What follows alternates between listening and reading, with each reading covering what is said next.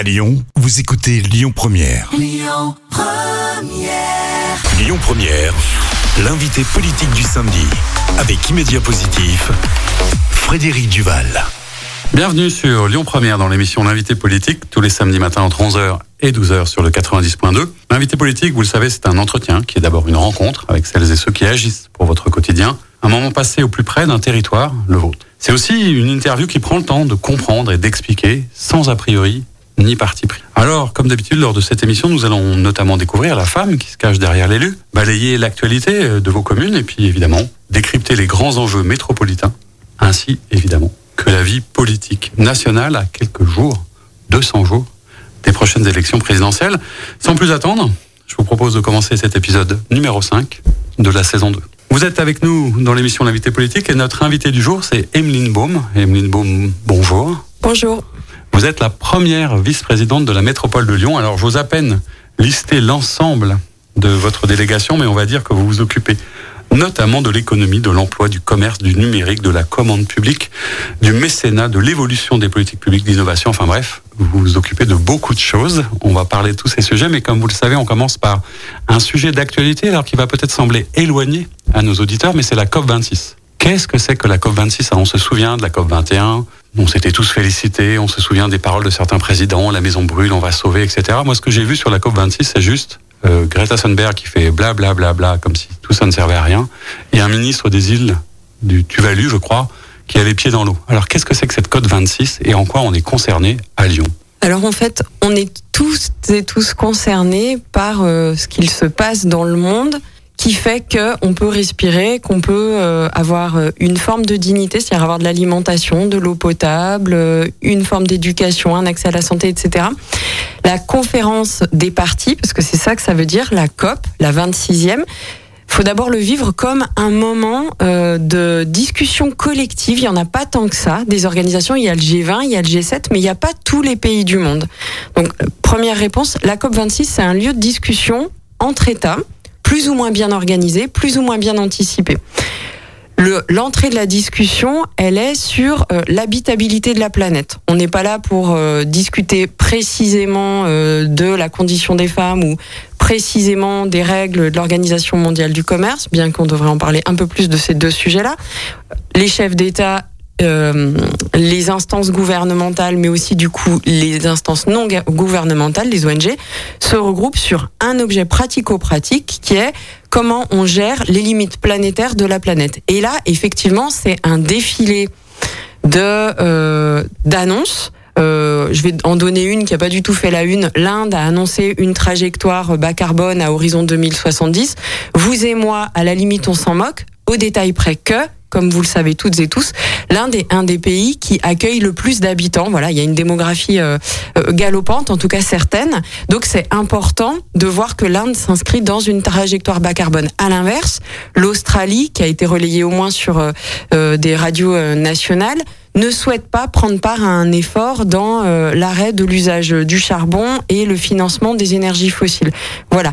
Quand on redescend là, on parle de déclaration, c'est ça qui est important. C'est-à-dire que pour le citoyen lambda, et vous qui êtes une spécialiste, je ne l'ai pas précisé, mais vous êtes évidemment écolo, euh, vous parlez sans cesse, et c'est légitime, de transition écologique, mais on a l'impression qu'on en parle, qu'on en parle, que ça n'avance pas et que rien n'avance. Le, fameux bla bla, bla bla avec son accent de Greta Thunberg. Alors, Greta Thunberg, attention, elle est dans son rôle. On est dans un théâtre. Hein. Là, j'ai bien pris soin d'indiquer que la conférence des partis, c'est un point de discussion, c'est du dialogue multilatéral. On en a besoin. Je vois pas pourquoi. Euh, enfin, on critique la COP 26 à ce moment-là. Critiquons l'ONU aussi. On n'est pas capable de déminer les conflits, euh, je dire, euh, armés dans les pays. La COP, c'est exactement pareil. Donc il faut Enfin, moi, je fais le choix, en tout cas, d'en tirer le meilleur. Et le meilleur, c'est un, les gens se parlent, on donne la possibilité aux ONG de venir. Et un aspect très important, j'indique, c'est pour ça que j'ai cité le G7 et le G20, que c'est une des rares instances où les pays du Sud qui ont un sujet d'accès à la dignité euh, sont représentés, présents et écoutés. Et d'ailleurs, à la COP26, un des grands débats, c'est le fameux engagement qui avait été pris à Paris à la COP21 des pays, entre guillemets, dits riches du Nord, d'accompagner euh, les dommages irréversibles que subissent les pays dits du Sud euh, au regard euh, de l'évolution, enfin de la, submersion, entre autres, de certaines îles. C'est pour ça que vous faites écho à cette photo-là. donc, faut juste retenir, c'est un temps de dialogue. Dans le dialogue, il y a du blablabla, mais il y a aussi, je porte du plaidoyer pour toi, Inde, Australie, te faire bouger dans ta position, euh, donc rentrer dans une forme de rapport de force, et derrière, ça se décline en réglementation au travers de l'Organisation mondiale du commerce, en tout cas c'est mon souhait, au travers de l'Union européenne, par exemple, là ça parle peut-être plus aux habitantes et aux habitants. En France, je rappelle que on est les rois de la réglementation en France, mais pourquoi? Parce que on aime la régulation, parce que notre modèle social il est calé là-dessus quand on redescend à l'échelle de la métropole de Lyon, euh, des communes de mon arrondissement, ce que je vois de la COP 26, pour l'instant, je pense, c'est uniquement ce qu'on appelle de l'éco-anxiété, c'est-à-dire soit il y a du blablabla, bla bla, soit oh là là, j'ai extrêmement peur, j'ai des enfants, euh, mais qu'est-ce qui va se passer pour eux? J'entends dire que le scénario 1 degré 5, on le tiendra pas. Qu'est-ce que ça signifie pour moi dans mon quotidien à Lyon? Et là, on arrive avec les politiques publiques locales d'adaptation et d'atténuation. Alors justement, donc ça c'est intéressant. Donc j'ai bien compris que c'était utile, qu'il y avait de la concertation. Il y a aussi de la pédagogie, c'est-à-dire qu'on parle à nos administrés, aux administrés, aux auditeurs qui comprennent que. Mais ce qu'on entend, c'est aussi, bah, c'est quand même assez grave, ou du moins, on ne sait plus par quel bout le prendre. Est-ce que c'est grave, pas grave Et puis surtout, euh, on a l'impression que chacun individuellement, hein, vous parliez de l'Inde, on peut soit pas faire grand chose avec son petit compost et son petit trait de déchets, et qu'en même temps, la transition écologique, on aimerait bien faire quelque chose, mais comment vous, élus, vous mettez tout ça en place Comment on réconcilie mmh l'intérêt général et l'intérêt particulier quelque part. Il y a un homme très bien qui s'appelle Albert Jacquard qui a écrit une petite histoire euh, de jardinage pour enfants. Je vous invite tous et tous à l'écouter. Je vous le passerai, Frédéric Duval, qui dit un truc extrêmement important. J'indique que c'est dans une histoire pour enfants, que l'essentiel c'est de participer au monde. Il y a d'autres gens qui disent prendre sa part. Voilà. Ce qui est important, bien sûr, que euh, on ne peut pas tous aller sauver euh, l'Australie ou l'Inde. Par contre, ce qui est important, c'est de s'éveiller. Là, je parle d'éducation à la citoyenneté. Ça ne veut pas dire aller vers l'éco-anxiété, mais pour celles et ceux qui en ont la possibilité, qui ont accès aux médias, qui ont un peu d'espace de cerveau, consacrer un peu de temps à ne serait-ce que entendre, recevoir les informations et ensuite voir dans sa vie quotidienne ce que je peux faire à l'échelle de ma famille, mon foyer, euh, en tant que parent d'élève, en tant qu'associatif, en tant que consomme acteur, comme on a dit, mais aussi ce que je dois faire en tant qu'habitant, en tant que euh, lanceur d'alerte pour certains, porteur de plaidoyer pour d'autres, donc vers vers nous, vers les élus locaux, c'est-à-dire euh, il faut savoir que les élus locaux, ils agissent pardon, parce qu'ils ont des convictions qui sont redevables d'un programme qu'ils ont présenté pendant la campagne euh, municipale et métropolitaine, mais ils évoluent aussi en fonction de, ce qu'ils, de la maturité qu'ils sentent chez euh, leurs habitantes, leurs habitants, lesquels sont euh, entrepreneurs, commerçants, parents d'élèves, associatifs. Du coup, pour revenir sur le sujet de la redescente de la COP 26, est-ce que aujourd'hui les Lyonnais et les Lyonnais sont prêts à euh, entendre, et c'est le cas, euh, qu'on adapte un peu plus l'espace public euh, au mode actif, aux piétons, aux poussettes et, aux vélos. Bah, c'est le cas parce qu'on a, on l'a tous remarqué, il y a beaucoup plus de vélos dehors. Il n'y a pas plus de vélos dehors parce que Grégory Doucet et Bruno Bernard ont été élus. C'est pas ça. Il y a plus de vélos dehors parce que le Covid est passé par là, parce qu'aussi il y a des gens qui ont fait le choix de se démotoriser et parce que dans le même temps la collectivité a un peu adapté l'espace public, donc ça a donné envie finalement de se mettre euh, sur des espaces publics sécurisés pour se déplacer à pied et à vélo. Ça augmente. Plus nous on adapte l'espace public, plus vous en tant qu'habitant habitant vous allez utiliser vos vélos. Voilà, ça se fait comme ça. Alors vous avez des convictions, ça, on le sait, et puis je, le sais parce que je vous connais de longue date et c'est toujours intéressant d'avoir des convictions et les mettre en œuvre. Vous avez été aussi élu avec un projet et un programme qui est parfois euh, contesté. Alors, est-ce que vous êtes victime simplement euh, d'écolo bashing ou est-ce que vous allez trop vite et puis, comme certains le disent, vous êtes un petit peu ayatolesque? Alors moi, comme je l'ai indiqué à plusieurs reprises, deux réponses. La première réponse, euh, par rapport à l'écolo éventuel écolo bashing, c'est une méconnaissance en fait des hommes et des femmes qui sont en situation de responsabilité.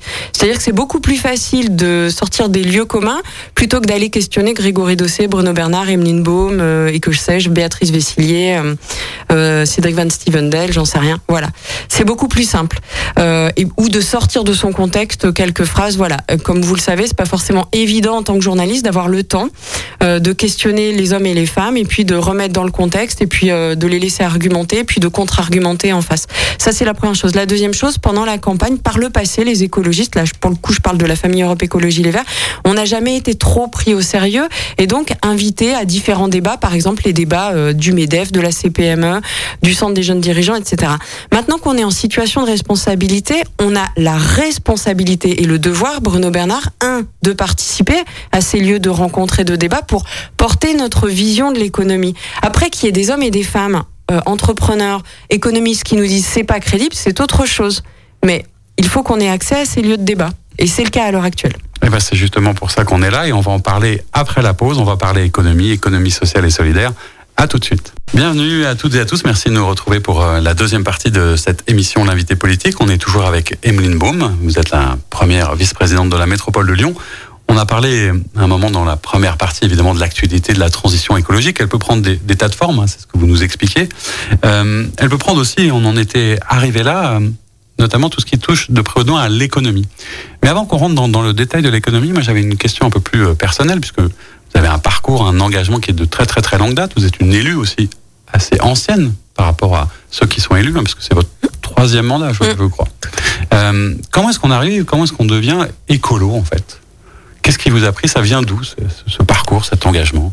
Ouais, l'engagement pour l'écologie politique, parce qu'en fait c'est ça le, détail, c'est il y a une petite différence entre être environnementaliste et, euh, s'inscrire euh, dans le soutien au projet de l'écologie politique. Euh, alors moi, je pense que c'est ancré profondément en moi. J'ai une, une, vraie chance. Je ne suis pas urbaine. Mon papa et ma maman étaient, surtout mon papa était agriculteur. Euh, et, et, donc j'ai vécu euh, dans la nature toute mon enfance euh, jusqu'à mon adolescence dans un mode de vie euh, extrêmement, on le qualifierait, qualifierait maintenant de sobre et de frugal, euh, dans une grande famille aussi. C'est important, c'est-à-dire que j'étais dans un, un cercle familial large et en même temps restreint, qui a fait que euh, pour moi, c'était logique et spontané euh, de savoir à quel moment euh, poussent les haricots, euh, comment on donne à manger au lapin, comment on prend soin en fait du vivant. Je l'ai, je l'ai acquis de façon donc informelle. Quand j'ai poursuivi des études scientifiques tout à fait logiquement de la biologie en particulier, parce que je, je voulais justement comprendre le vivant sans avoir des capacités de fou. Quand je suis arrivée en ville, par hasard à Lyon, parce que j'étais pas destinée à venir sur Lyon, j'étais plutôt du bassin de vie de Dijon. Euh, euh, D'abord, ça a été extrêmement violent euh, la rencontre avec le milieu urbain, puisque je ne venais pas de ce milieu ni culturellement ni physiquement. Et il a fallu, il m'a fallu quelques années hein, pour cheminer. J'étais à l'université, mais assez rapidement, je me suis rapprochée de mouvements associatifs, d'abord plutôt naturalistes, puis d'un mouvement politique qui se posait vraiment cette question du vivant dans son ensemble, c'est-à-dire pas uniquement la préservation des, des oiseaux, mais euh, bon, à l'époque c'était la lutte contre les OGM, mais se poser la question globale de comment on respecte le vivant et, où se trouve la place dans le vivant. Et un deuxième élément, et je termine là-dessus, de mon évolution personnelle, je l'ai jamais euh, caché. Euh, je viens aussi d'une famille euh, qui place la religion et des valeurs de fraternité et de coopération extrêmement fortes qui m'ont été aussi transmises de par mon éducation, que j'ai moi-même transmis en ayant une parmi mes responsabilités, une responsabilité de chef ten scout. Il y a, si vous posez la question aux actuels vice-présidentes, vice-présidents, adjointes, adjoints, il y a énormément de gens qui viennent de mouvements d'éducation populaire, que ce soit la JOC ou le scoutisme, quelle que soit la branche du scoutisme. Tout ça pour dire que, en fait, euh, on a le goût euh, d'organiser, enfin, j'ai le goût d'organiser, de transmettre, d'être à l'écoute, euh, d'être dans des démarches d'éducation populaire, etc. Donc, c'était assez spontané d'aller euh, chez les Verts. À l'époque, c'était les Verts, puis Europe Écologie Les Verts et d'adhérer donc à ce projet qui mêle en fait, qui, qui, qui admet que euh, l'homme doit se réencastrer dans la nature, l'homme avec un grand H, et qu'il faut qu'on accepte de regarder le monde dans sa diversité, euh, donc le multiculturalisme, etc. Ce qui est différent d'une approche juste naturaliste. Oui, c'est ça. Qu'on. Mais la question qu'il y a derrière, souvent quand on regarde un peu ce qui se passe, c'est qu'on se dit, bah après tout, on est tous un peu écologistes, mais est-ce qu'on a besoin de faire de l'écologie un parti ou à la limite est-ce que tous les partis seraient pas écologistes? Enfin D'où vient la confusion possible? Et pourquoi cette différence que vous faites aujourd'hui alors? Alors la confusion, elle vient du fait qu'on réduit l'écologie politique à un sujet environnemental, à la qualité de l'air, la qualité de l'eau, euh, euh, la, euh, la capacité à se déplacer, etc spontanément, quand on parle des besoins fondamentaux, on cite cela et on cite aussi se loger, euh, habiter. On oublie que un de nos besoins en tant qu'être humain, c'est de s'éduquer, de se cultiver, d'être en lien. Tout à l'heure, j'ai parlé euh, de multiculturalisme. Dans l'écologie politique, il y a ce parti pris de dire on fait société, on est dans la société, comment on organise la société pour assurer la dignité à chacun, être solidaire ensemble et respecter euh, nos libertés. En gros, c'est ça. La différence entre l'écologie politique et l'écologisme, c'est que l'écologie politique, c'est un projet de société pour vivre ensemble en se réencastrant dans la nature, en acceptant qu'il y ait des religions différentes, des cultures différentes, des besoins différents avec un socle commun en fait autour de la dignité, les, les fameux besoins fondamentaux, s'alimenter, se loger, s'éduquer, avoir un accès à la santé, pouvoir se déplacer. Et puis de l'autre côté, euh, l'écologisme qui se résume en fait juste au cadre physique dans lequel on est. C'est très clair. Alors, je disais que vous êtes engagé depuis très longtemps, vous êtes une élue ancienne et avec une vraie expérience. Vous êtes devenue première vice-présidente de la métropole. D'aucuns disent que vous auriez très bien pu être peut-être y compris présidente. Qu'est-ce qui a fait que ça ne s'est pas fait un moment? Et puis surtout, qu'est-ce que ça fait une première vice-présidente? Ça, remplace le président quand il n'est pas là, quand il est en vacances? À quoi ça sert? Alors, euh, euh alors, pour être transparente, Bruno Bernard m'a proposé à l'époque, avant les, de prendre, enfin, de candidater lui-même en interne chez nous, hein, chez les écologistes, m'avait proposé et j'ai refusé. Donc je pense qu'il y a une vraie question euh, de, il y a, il faut des femmes qui puisse se positionner sur ce type euh, de poste. Encore faut-il que l'organisation permette que des femmes y aient accès. Ce que je veux dire par là, c'est que on peut pas. Alors, je suis pas une spécialiste hein, de l'écoféminisme et tout, mais ce que je constate, euh, c'est que Bruno Bernard, il peut se consacrer pleinement à sa fonction euh, parce que, euh, sauf erreur de ma part, il, il, a une vie personnelle qui lui laisse de la place pour sa fonction. Moi, il se trouve que euh, euh, j'ai une vie familiale avec euh, une obligation euh, de service, j'allais dire, qui fait que je dois consacrer quelques heures à ma vie familiale, quand bien même mon compagnon est un compagnon extraordinaire et assure beaucoup. Euh, on peut pas constamment. J'ai la figure d'Angela Merkel, par exemple. Angela Merkel, sauf de ma part, elle a, elle a pas d'enfant, je crois, et elle est relativement âgée quand même. Voilà. Donc moi, mon cri du cœur, c'est si, si, si, mesdames, messieurs, les habitantes, les habitants, les entrepreneurs, les associatifs, si vous voulez qu'il y ait des femmes qui soient en situation de responsabilité sur des postes à enjeu, euh, il faut aussi que collectivement on accepte de rebattre les cartes et de vivre le pouvoir peut-être un peu différemment. Il n'y a pas un grand gros écart à faire. Et donc pour euh, chuter sur c'est quoi une première vice-présidente? Bah, Une première vice-présidente, c'est c'est euh, mais tout comme je parlerai de ma collègue deuxième vice-présidente puisqu'on est deux femmes, Béatrice Vessillier qui en est à son quatrième mandat et qui est un peu plus âgée que moi. ce sont des femmes en fait qui sont à l'aise dans leur fonction, qui connaissent les politiques publiques. C'est important en France. On a quand même une grande qualité, hein, qui a d'avoir une diversité d'acteurs publics euh, qu'il faut connaître pour bien savoir jouer avec, euh, bien en tout cas organiser la, partition comme dans un orchestre pour que ça sonne juste, euh, juste au sens de la justice sociale, par exemple. Moi voilà, je suis à l'aise sur mon poste et euh, mais comme Béatrice Vessillier, eh ben je sécurise peut-être à certains moments euh, mes nouveaux collègues qui sont rentrés dans la danse, que ce soit des hommes ou des femmes, qui en sont à leur première fonction élective et qui aussi démarrent dans euh, la militance politique. On vous reconnaît d'ailleurs, je crois que c'est partagé par beaucoup de gens, une très grande compétence et une très grande capacité à aller discuter, échanger sans trop d'ailleurs d'a priori. Vous êtes quelqu'un d'a priori pas très clivant ou ouvert au dialogue. Oui, oui, mais après c'est notre, enfin c'est peut-être ma nature profonde. Il y a, en miroir, hein, il y a des défauts. Hein. Voilà, mais on sait pas le lieu forcément. Alors on aurait pu aborder votre euh, dire délégation par plein d'endroits puisque vous faites beaucoup de choses. On aurait pu parler de la transition à travers plein d'angles. Moi, j'ai choisi de vous écouter davantage sur l'économie. Parce que c'est sans doute là qu'on vous attendait le moins. Alors pas vous simplement Emeline Beau, mais les écolos entre guillemets. Euh, et en un moment, on s'est dit, bah ça va être pas bon pour la croissance, c'est pas bon pour l'activité, les grands patrons vont fuir. On en est où, 18 mois après, du dialogue avec les patrons et de la santé de nos entreprises sur la métropole? Alors la santé des entreprises sur la métropole, elle est beaucoup liée à la capacité d'agir. Il faut rendre euh, aux hommes et aux femmes qui entreprennent euh, leur, euh, leur, enfin, elle est liée au succès de chacune et de chacun, leur capacité à emmener leur organisation à faire face hein, aux périodes de confinement. Je pense en particulier aux commerçants qui ont su s'adapter, que ce soit la Chambre des métiers de la de l'artisanat, pardon, la Chambre de commerce et d'industrie ou la métropole de Lyon. On était là au rendez-vous dans le dialogue pour accompagner. Je, en tout cas, moi, je me permettrai pas de, de m'approprier au nom de Bruno Bernard ou de moi-même euh, la bonne santé du territoire. Par contre, on a une responsabilité, Bruno Bernard et moi et mes collègues, à euh, donc un euh, dialoguer alors un peu plus moi effectivement avec les organisations économiques, que ce soit les syndicats patronaux ou les syndicats de salariés ou les branches, c'est important. Je pense à Unitex, donc textile, UMM, mécanique, métallurgie, et puis France Chimie, qui sont les trois grosses branches des activités productives présentes sur le territoire, de discuter avec eux pour voir un peu plus loin que là tout de suite, voir quels sont leurs enjeux. Les enjeux des entrepreneurs du territoire au regard de ce sujet, par exemple climat, mais qui englobe un peu tout, ils sont euh, de plusieurs natures. Il y a un sujet très pratico-pratique du parcours foncier immobilier sur le territoire. Et on était très attendu entre autres avec l'outil Aderly, l'agence de développement, puisque certaines et certains euh, se complaisaient à dire ah bah vous voyez ils vont les faire fuir et tout.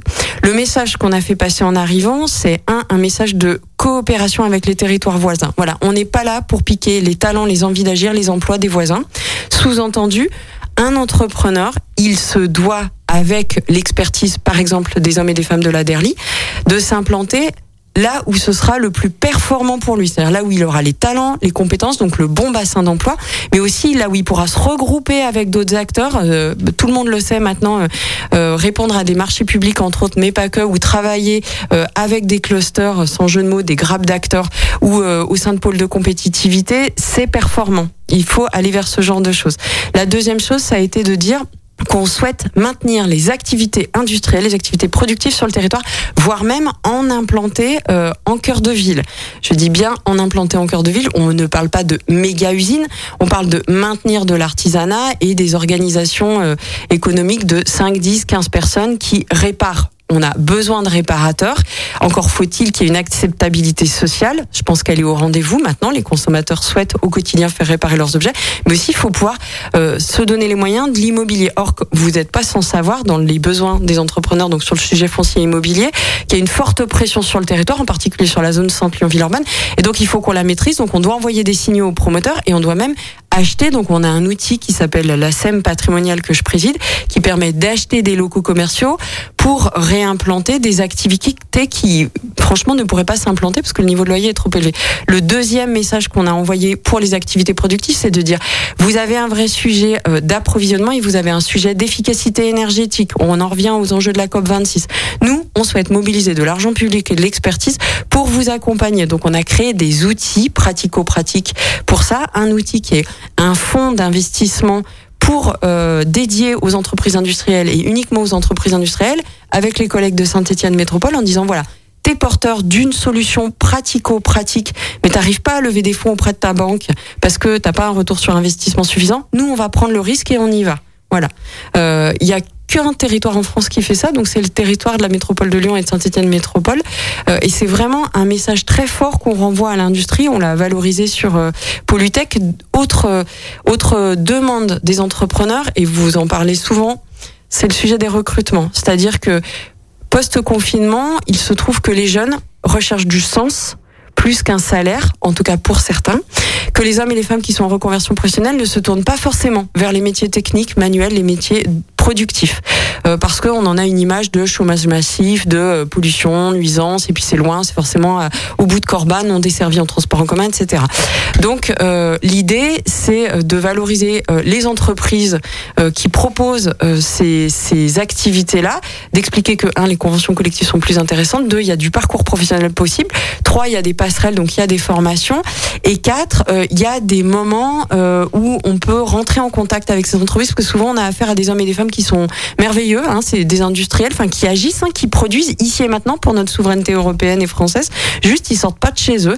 Et donc, il y a un temps, je, termine là-dessus, qui s'appelle les World Skills. Donc, c'est un concours, euh, une compétition internationale de métiers manuels qui aura lieu sur le territoire de la métropole du 12 au 15 janvier 2022, puis en septembre 2024. Et j'invite tout le monde à suivre ce moment-là, qui est un moment de valorisation, entre autres, de certaines des activités industrielles.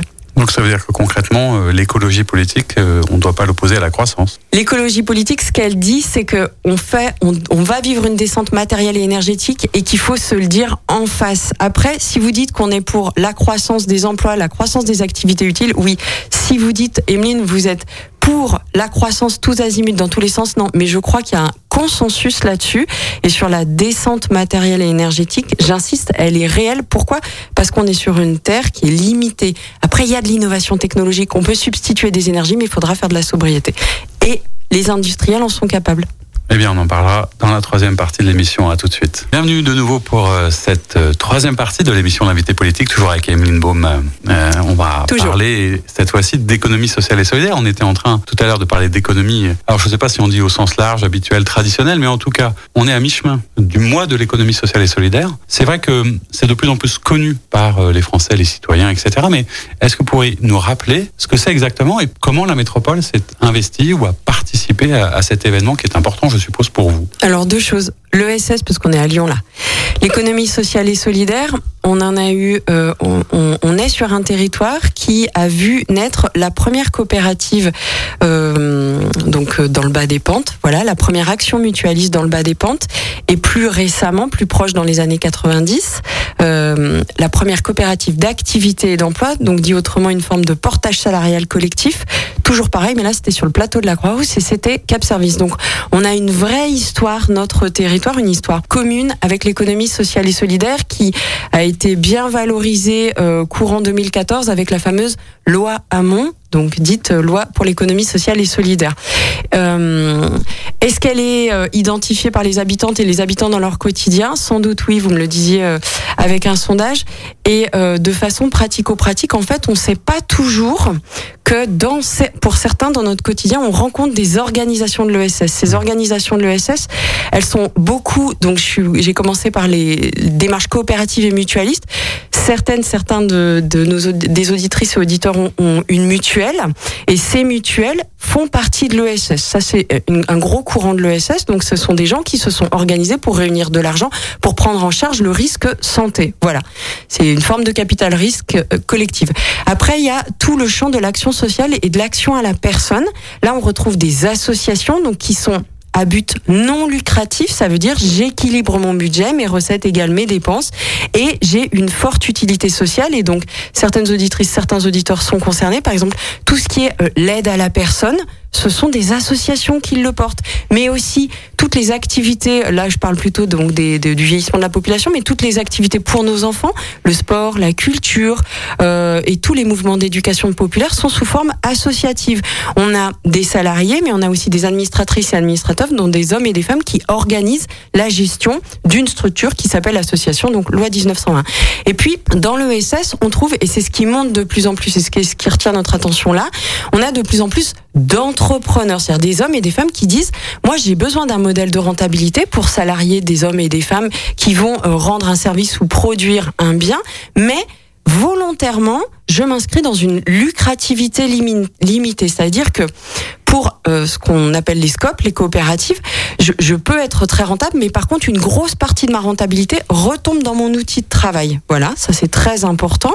Euh, et puis, il y a d'autres entreprises qui préfèrent être en mode associatif et qui disent bah voilà en fait euh, moi euh, je suis non lucrative mais j'ai quand même une bonne rentabilité mais cette rentabilité je la mets tout de suite sur les salaires et pas sur l'outil de travail. Je la mets pas dans l'investissement je la mets dans le fonctionnement.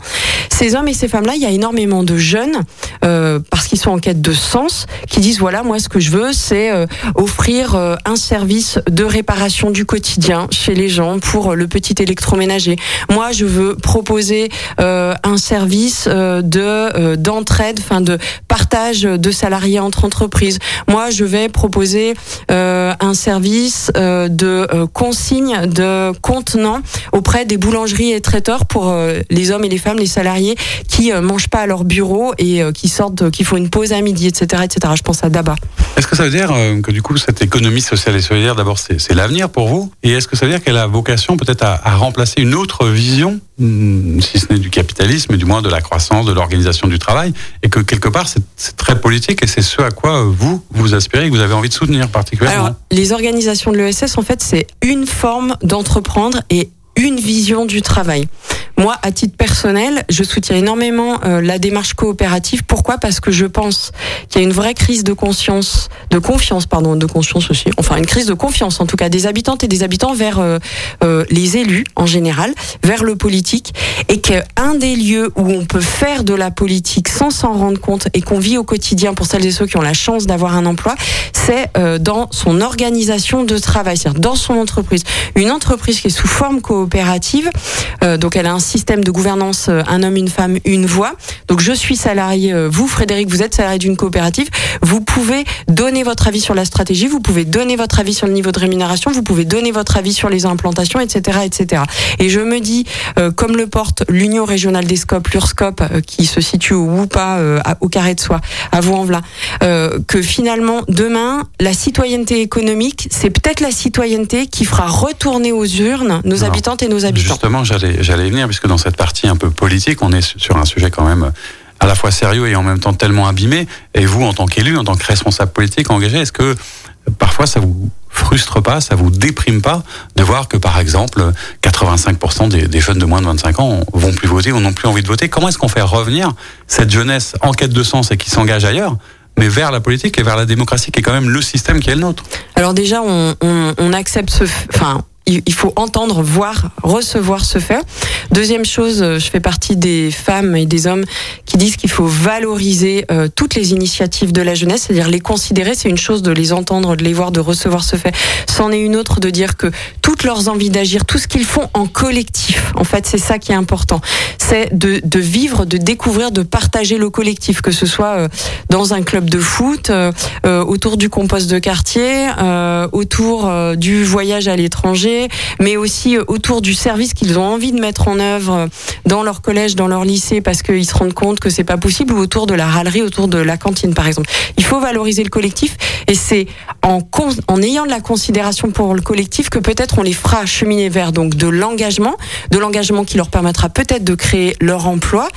Et demain, ils retourneront aux urnes. Mais c'est sûr que là, je pense qu'on a 5, 7, 8, 10 ans de travail de fond, euh, travail de fond qui a été délaissé parce que euh, l'éducation populaire n'est plus là. C'est-à-dire qu'il y a, plus d'instruction civique, il y a plus voilà. de choses, et puis et puis ils ne vivent plus. On est euh, bah, dans la société derrière les écrans, voilà. Puis en plus euh, les confinements sont passés par là, donc encore plus derrière les écrans, avec des papas, des mamans, des cellules familiales, soit qui sont disloquées, soit des papas et des mamans qui sont extrêmement pris par leur activité professionnelle, euh, et du coup moins de temps d'échange, pas de temps d'échange dans l'immeuble ou dans le quartier parce que moins d'associations de quartier.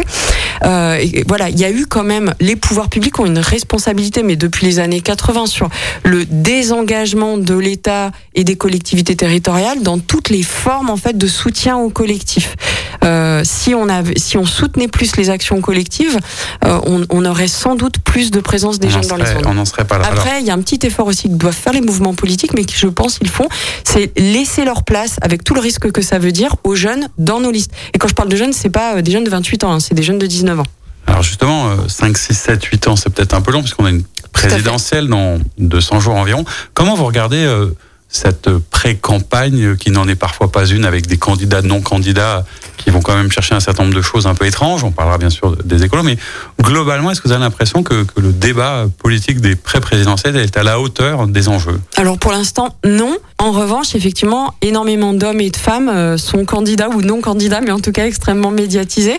Ça, c'est bien qu'il y ait des hommes et des femmes qui aient envie euh, de porter la voix des Françaises et des Français et de transformer un peu, euh, j'espère en tout cas, le pays pour faire face aux enjeux auxquels la société va faire face. Hein. C'est les enjeux de société. après, moi, je regrette l'organisation, en fait des non-débats. Voilà, je pense qu'il faudrait qu'on puisse euh, plus facilement, plus aisément faire remonter les envies d'agir des territoires pour questionner les différents candidats, pour qu'ils puissent réagir, plutôt qu'ils ne fassent que porter la voix de leur organisation politique, ce qui est mon cas. Hein. Euh, moi, euh, euh, Yannick Jadot défend le projet écologiste et c'est essentiel et important et nécessaire. Ceci étant dit, en fait, on, on, a un rapport à la démocratie qui est particulier en France. On ne va pas le changer à l'occasion de ces présidentielles, mais voilà. C'est sera un sujet pour l'après. Alors, tout à fait. J'allais venir. Votre candidat à vous, a priori, c'est Yannick Jadot. Est-ce que vous l'avez soutenu dans les primaires euh, chez ELV Alors, l'essentiel, c'est d'avoir un candidat qui réunisse tout le monde. Moi, je, je, je note que notre mouvement politique a eu la maturité de prendre le risque d'une primaire interne avec des gens d'horizons différents. Euh, qui sont restés euh, cordiaux et conviviaux et dans le respect. Et je note que Sandrine Rousseau euh, est aux côtés d'Yannick Jadot ainsi qu'Éric Piolle et Delphine Bateau et qu'il n'y a pas de dissonance. C'est extrêmement important pour moi. C'est vraiment extrêmement important. Ça montre la maturité de notre mouvement. Après, euh, comme n'importe quel adhérent Europe Écologie Les Verts, je suis bien entendu derrière la personne qui porte la voix de l'écologie politique et euh, derrière Yannick, Yannick, Yannick, Jadot. Est-ce qu'il a alors, je, je, suppose que effectivement, vous qui avez gagné à la fois à Lyon et à la métropole, vous dites que peut-être sur l'élection présidentielle, c'est arrivé. Est-ce qu'il est capable de gagner cette élection? Et puis, plus globalement, parce qu'il y a un vrai débat. Si on se place, je vais dire, pour des électeurs de gauche, a priori, l'écologie est encore un peu plus à gauche qu'à droite. Euh, Est-ce qu'il faut, à un moment, euh, je sais pas, fusionner? Est-ce qu'il y a peut-être trop de candidats à gauche? Est-ce que Anne Hidalgo doit se ranger derrière les, les écologistes? Comment vous regardez, vous, cette campagne? Est-ce qu'il faut se réunir enfin pour porter un vrai projet qui a une chance de gagner Alors, je pense que chaque mouvement politique doit dérouler euh, honnêtement son projet de société avec tout, toute la force qu'il a pour se faire entendre. Après, euh, il y a eu un travail collectif euh, il y a quelques mois. Enfin, les mouvements de gauche se sont réunis une ou deux fois à l'échelle nationale parce qu'effectivement, l'écologie politique, elle intègre pleinement le, sujet de la dignité, de la justice sociale. Donc, elle est de gauche, voilà. Ceci étant dit, force est de constater que en fait, le fonctionnement de notre démocratie fait que de toute façon, euh, il va bien falloir euh, en fait qu'on attende le résultat des urnes. Moi, je le pense comme ça, hein, le résultat des urnes du premier tour pour euh, qu'il y ait un alignement entre mouvements de gauche. Je vois pas pourquoi Yannick Jadot ne serait pas euh, le candidat de l'écologie et je vois pas comment les autres candidates et autres candidats euh, lâcheraient en fait leur porte-voix. Euh, sauf à ce que, comme vous le savez, derrière les présidentielles, il y a un autre moment que sont les législatives, donc notre Parlement, donc normalement notre démocratie représentative là qui a été un peu malmenée, hein, mais bon, je sais pas si les auditrices et les auditeurs ont envie de savoir comment ça a fonctionné, puis il faut demander aux députés à l'heure actuelle, mais mm. Sauf à tomber d'accord sur le fait que on, on, on s'accorde collectivement pour qu'il y ait énormément de députés des différentes couleurs politiques et que et, et sur ce Parlement à venir, c'est quelque chose qui vous intéresse, vous regarderez, vous serez peut-être sollicité par rapport à votre Alors position moi, il y a quelques années, j'ai eu la chance de porter euh, la voix des écologistes euh, à l'occasion de législatives par deux fois. Euh, J'aurais rêvé être député écologiste, mais j'avais un temps d'avance. Voilà.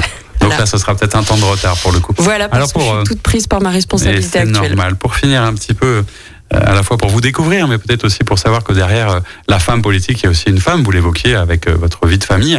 Ça fait quoi une première vice-présidente de la métropole de dimanche est-ce que ça a le temps de s'occuper un peu de soi, de faire la cuisine, de lire? Enfin, pas simplement parce que vous êtes une femme, mais globalement, est-ce qu'on a du temps un peu plus pour soi ou est-ce qu'on s'appartient plus vraiment parce qu'on est totalement à sa tâche?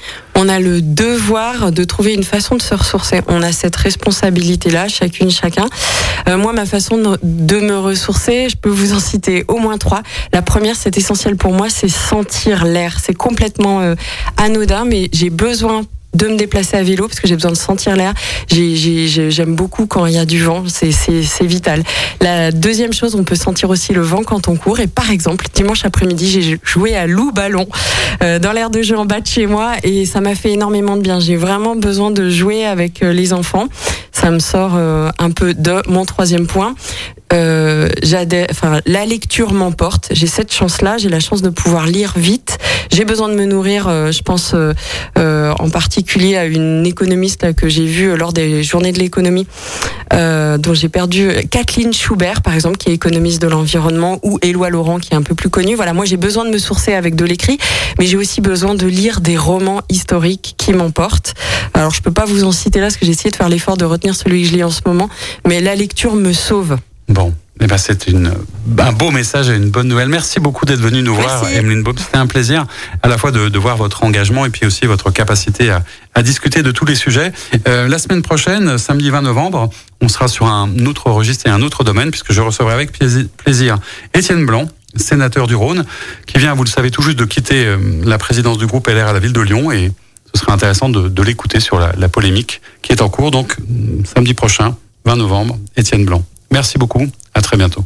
C'était l'invité politique du samedi sur Lyon Première, en partenariat avec Immédia Positif, le web média qui rend visible l'essentiel. Retrouvez tous les invités politiques en podcast sur lyonpremière.fr et sur immédiapositif.fr. Écoutez votre radio Lyon Première en direct sur l'application Lyon Première, lyonpremière.fr et bien sûr à Lyon sur 90.2 FM et en DAB+. Lyon Première